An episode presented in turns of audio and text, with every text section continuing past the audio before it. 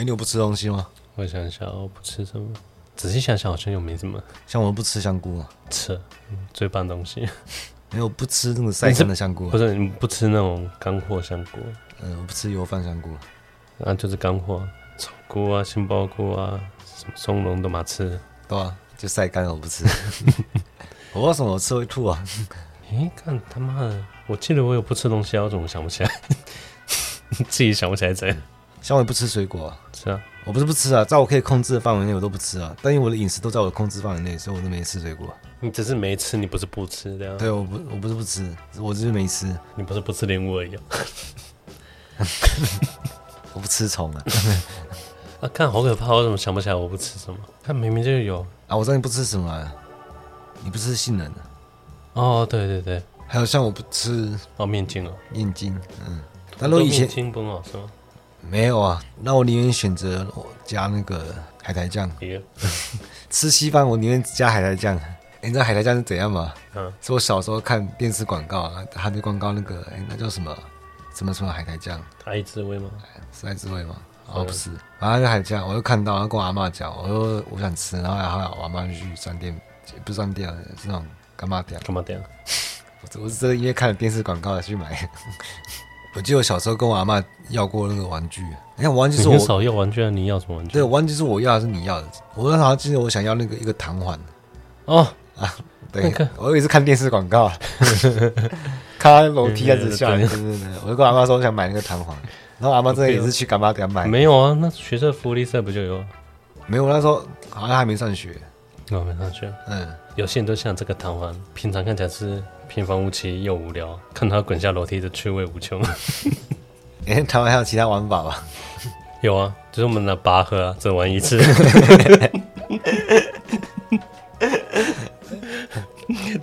然后第一次学到什么叫弹性疲乏这个词。好，欢迎来到今日哲学，为你提供最新的哲学资讯。我是表示，我是第二哥，我这个月都跑回。嗯，他们算南部中部？中南部，中南部。对，我就顺路跑回老家看一下。我出生老家，他老家不是我老家。我我知道，我我住到两岁就搬走，然后对不起啊。对，去看一下，然后拍个照片给我爸看。我爸我爸就他看脸激动了，哎、欸，干，这是这我们老家。他说他没有说干了。对，他说谁去拍？说我。他就问我说，哎、欸，你啊你怎么知道路？我说啊，就算我两岁搬走，可是我六七岁的时候回去扫墓啊。他说那不是很久了吗？他说对啊，想想三十年前。三年前他说很久，可是我说你换个讲法，他说我一万天之前有去过，听起来是不是就没那么久？三十年才一万天而已，他们人生也太短了吧？你大概活三万天就要死掉。其实我听三十年比较短呢。啊，真的吗？我觉得一万天比较多哎。嗯，每个人的感受差很多。啊、我说有那么多吗？一万天，在我自己的感觉，我觉得一年好快哦。你看，你这样你又过一年，一天其实也漫长啊。你又刚好妈累要死啊。现在仔细想想，你一辈子才三万天而已。嗯，然后我们有很多借口，就说啊，我，反正还有明天。啊，大家把明天想的太太抽象，说明天没那么多啊，只有三万三万天而已，省着点用。我今天想要来聊存在主义。其实我之前讲的很多，其实已经有涉及到存在主义的问题。因为主要是海德格尔。我想我们来聊存在主义，其实它它很难讲，非常难讲，因为它不能说。可是我们要说嘛，不然这集就不要说了。啊，听个音乐啊。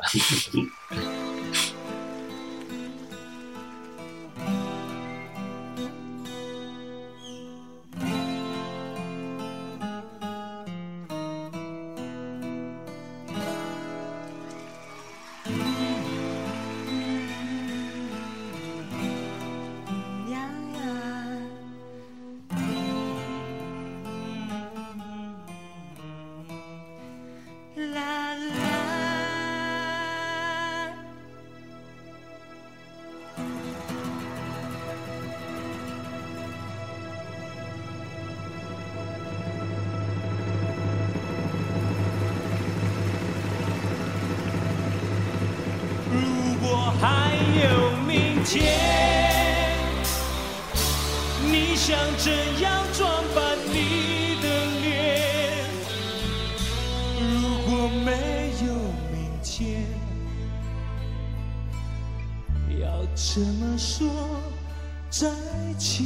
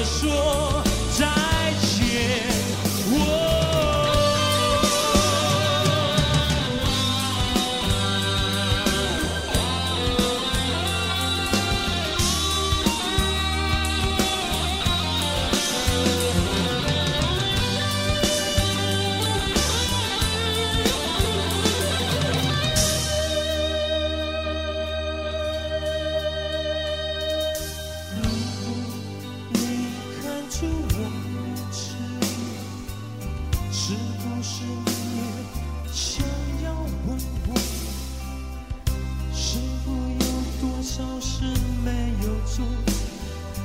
如果还有明天，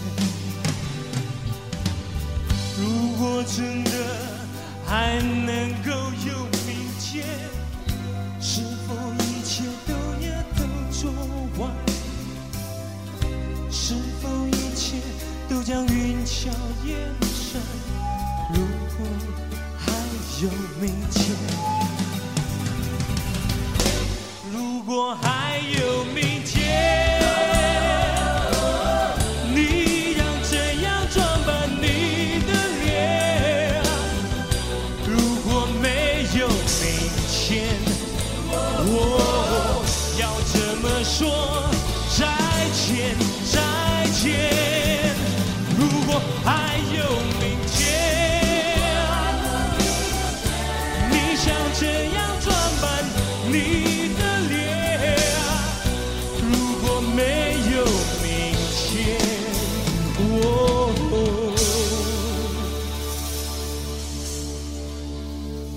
要怎么说再见。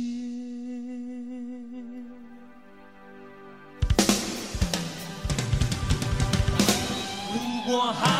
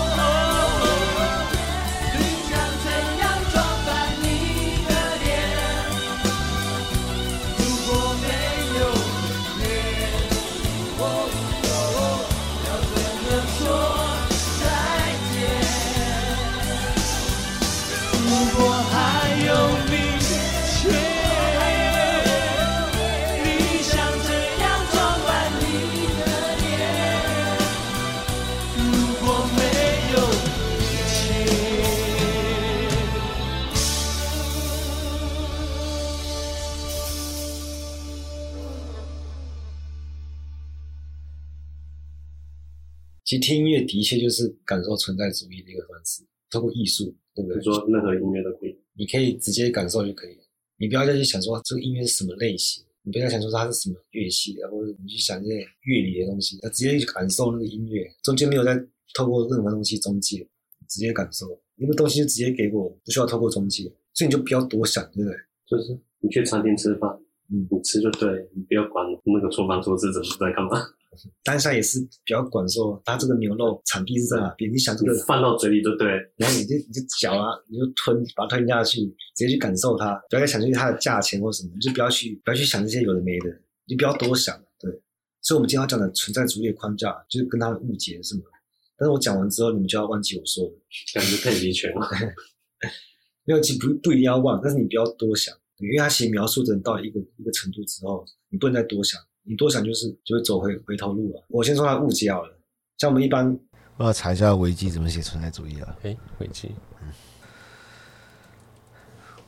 啊，维基这样讲，存在主义是一个探讨人类生存意义的哲学，非理性主义思潮，非理性是对的，非理性，嗯，尼采、齐克果可以被看成先驱，哎，这也是对的哦。或者人家讲说谢林其实更早一点，谢林就有存在主义的味道了嘛。我是说先驱的话吗？你可以追溯到亚里士多德啊，存在先于本质。可是那什么，把老祖宗搬出来。可是亚里士多德为什么不会有人说他存在主义？就是因为他很快就就孬掉了，孬掉。对啊，什么？对，因为当时讲存在主义是很不入流的事情啊。亚里士多德要开始谈论存在的时候，就开始，例如说实体啊什么的，就他的欧萨嘛，开始解释他说什么实范畴啊，他开始就把它变成普遍性的。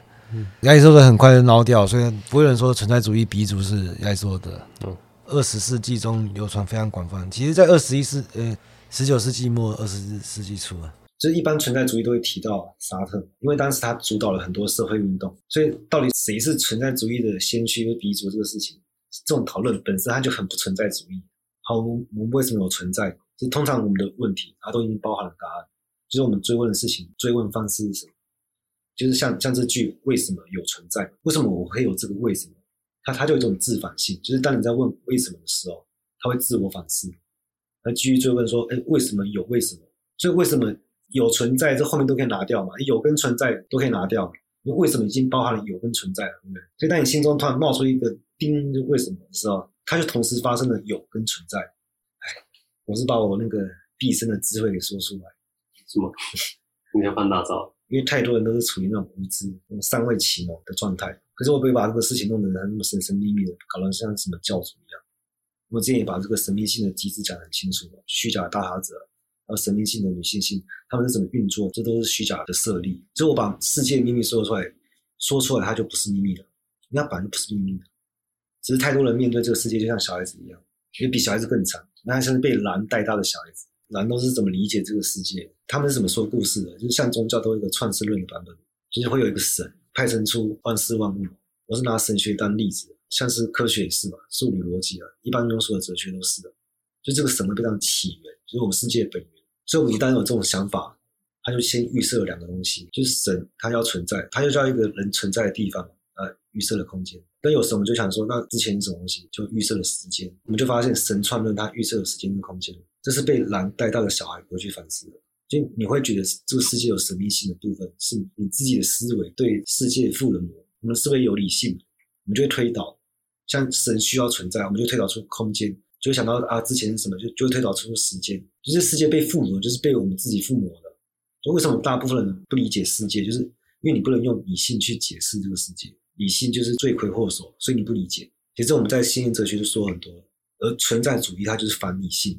就我们信？反理性，我要讲的故事又不是创世论，因为创世论是说给小孩听，我要跟你讲的是前创世论，这是准备给极少数人听，而且讲太多又开始神秘化，因为透过语言就是为这个问题啊，没办法，因为我们的理性就会起作用嘛，我可以直接给答案，但是会听不懂，那听不懂也没关系，我会反复用换不同的方式说，所以我们先回到那个巴门尼德式的真理之路，真理之路就是存在者存在，不存在者不存在。然后你要很精准的去把握这句话，不然的话，你就还是被蓝带了。存在着存在是什么意思？就是创世论的神，就丁，它就现身了嘛。就像你心中那个为什么就灯，就它涌现出来。就存在的是把自身给出来的这种感觉，就他自己跳出来。你要记记好这个感觉，他自己把自己给出来，无中生有的感觉。神他会给出他自身。好，那什么东西不给？就是无嘛，他不给，就是我们那些预设的东西，它不会现身。像时间，它不会现身；空间也不会现身，它就躲起来。它因为它只依赖存在者存在，所以我们说有神，神会登场，但是时间、时间、空间不会登场。它是依附在存在者身上，无它不存在，它不会现身。但是这已经发生变化，就是我们说无不存在之后，已经给本体论的位置了。所以我换个方式讲，就是存在者是给出一个东西，就是他自己；那无也给出一个东西，就是存在的相反。就他们都有给，一个给出存在，一个给出不存在。他们在本体论上都有位置。就这个五，它就能作为概念的存在，它的概念就是不存在。但是不存在者就是不存在，就是你在夜深人静想活着意义是什么时候，是目的是什么？你为什么想不通？就因为你对存在的把握还不够，你的问题就是为什么有我嘛？为什么我诞生在这个世界嘛？就是我要登录这个游戏啊，这个游戏世界会显示出来。那其实存在者存在还好理解，是后面那一句不存在者不存在，因为不存在者它不能存在，就是说我们预设的时间空间它不存在，是神的存在创造了空间跟时间这些背景性的框架，而不是神要依赖空间跟时间才能存在，因为不存在者就是不存在。就我们不是被时间推着走，活在时间里面要牵着走，是我们的存在才创造了时间跟空间。我们的内在意识结构里面的时间性、空间性投射在外在世界，我们一定会投射，但是我们要知道，不存在者就是不存在，时间空间就是就是不存在。所以关于存在，在哲学史上我们可以分成两个部分，一个就是本体论，另外一个就是存在主义。我们看一个物体的存在，我们看到的是什么？看到是它表象，物体是透过表象来现身的。这种观点就是本体论，就是他们是怎么追问问题，就是问为什么。我们看到的表象，你表象背后的本质是什么？它的根据是什么？你最后得到的答案都是普遍性的，因为我们认识事物的本质就是认识它的规律，就是它它这种问法是鲜艳的方式。你追问到最后，就像是那个柏拉图的理型，我们只认识到表象的世界，还有一个理性的世界，这就是本质主义啊。柏拉图主义就是本质主义啊。整个西方哲学史都在讨论这个东西，就包括我们怎么认识到它的，就是本体论转向到认识论。范畴这些的，他们追求的是理性嘛？我们要现在的说法就是说，我们要追求科学。那这个事情是十九世纪到二十世纪的问题啊。就为什么我们现在还有这个困扰？因为追求理性的下场，其实很明显，就是人会被异化，它会让人变得不像人。怎样才能像人？你像人，你会感觉到自己的存在，对不对？你个体的存在，你的在场，就是例如说，就现在人要找对象嘛，他们会开条件，例如说月收入要多少啊，学历要多高啊，身高多高，BMI 不能高于多少？你说这些东西是人吗？它不是人啊。是常识。你真正要爱上的一个人，是你说不清道不明的。就是我可能介绍一个朋友给认识啊，你还没看过他，我我给你描述他长什么样子，然后描述完一遍之后，你真的看本人的时候，跟你想的完全不一样，一定是这样子。就是这东西你说不清楚，你不是因为个条件，你其实也把握到他，你把握不到他的。所以你要爱上的是个体的那个人，不是这些条件的综合化身，是实实在在在你眼前你看得见摸得着。那这个道理太简单，简单到很多人都没有想到，而且其实这不能说。对，不能说，你不能多想。像是你爱你的家人嘛，不是因为他是你的家人，对不对？是具体的那个人，他才是你爱的人嘛。因为你，你也可以不爱你的家人啊，因为这不是天经地义的事情。如果你的家人丧尽天良，你可以不爱他。可是以前人，就是前现代的人观念，可能还是这样子啊，就是什么天下无不是的父母嘛，那种不孝有三，无后为大。我们又不是为了种族的存灭在生存，就我存在的意义不是为了活着。像以前父母可以把小孩打个半死。我留你一口饭吃，你就要感恩戴德。然后你给我去存东西。以前人可能这样子，我们作为现代人就很清楚意识到，我们存在不光只是为了活着一口气这样子。因为存在主义就是这样子啊，他讨论事物的实存，他这就回答了人在夜深人静的时候，我们就会思考这些问题。因为我们社会把人异化到受不了，我们想要做的是一个真的个别差异的人，就我有我的实存，我有我的在场，我不是某个条件。不是某个标签、某个身份、某个功能、职业，对啊，某个职业。像我不是什么名校毕业嘛，我不是富二代，我不是谁的男朋友，我不是什么节目的制作人，我不是这些普遍的概念，我就是此时此刻，这就是海德格的此在。此时此刻，我陪在你耳边，我不断去实践，表达我的观点。我是重视所有听众每一个个体，而不是点击率的数字。我强调的是实存，强调是这个自身。我刚刚讲的那段话，就不要听得太清楚，感觉一下就好，就是像感受艺术一样。因为你你越说他就越像本质主义者，你不能多说。所以我们越思考就会走向本质主义嘛。语言是无法把握到实存的，因为他描述就只能描述到一个程度。你开始思考之后，它就不是实存。像道可道非常道，就是它离实存越来越远。啊，我知道，嗯，就是在美术馆看到最纯，可能就是我在一幅画旁边看旁边的那个注释，嗯，看那个解释，但是哦，这是我看过最蠢的。对啊，因为一个欣赏艺术绝对不会透过文字当中介，你一定是直接去感受，直接去看那一幅画。因为规律是可以说出来，但是说出来就不是它了。所以存在主义非常难说，就是这样子。这几还是不该说的。我觉得我已经说得很清楚了。我们最后来说一下，为什么存在主义这个翻译它不好？因为我刚刚说不是什么是什么，不是什么不是什么，这个是有些人就会翻译成是论。这是论就是本体论，就用 being，因为它也可以翻成存在嘛，就会刚好以为存在主义是在讲本体论，其实刚好相反。好，今天就到这了，拜。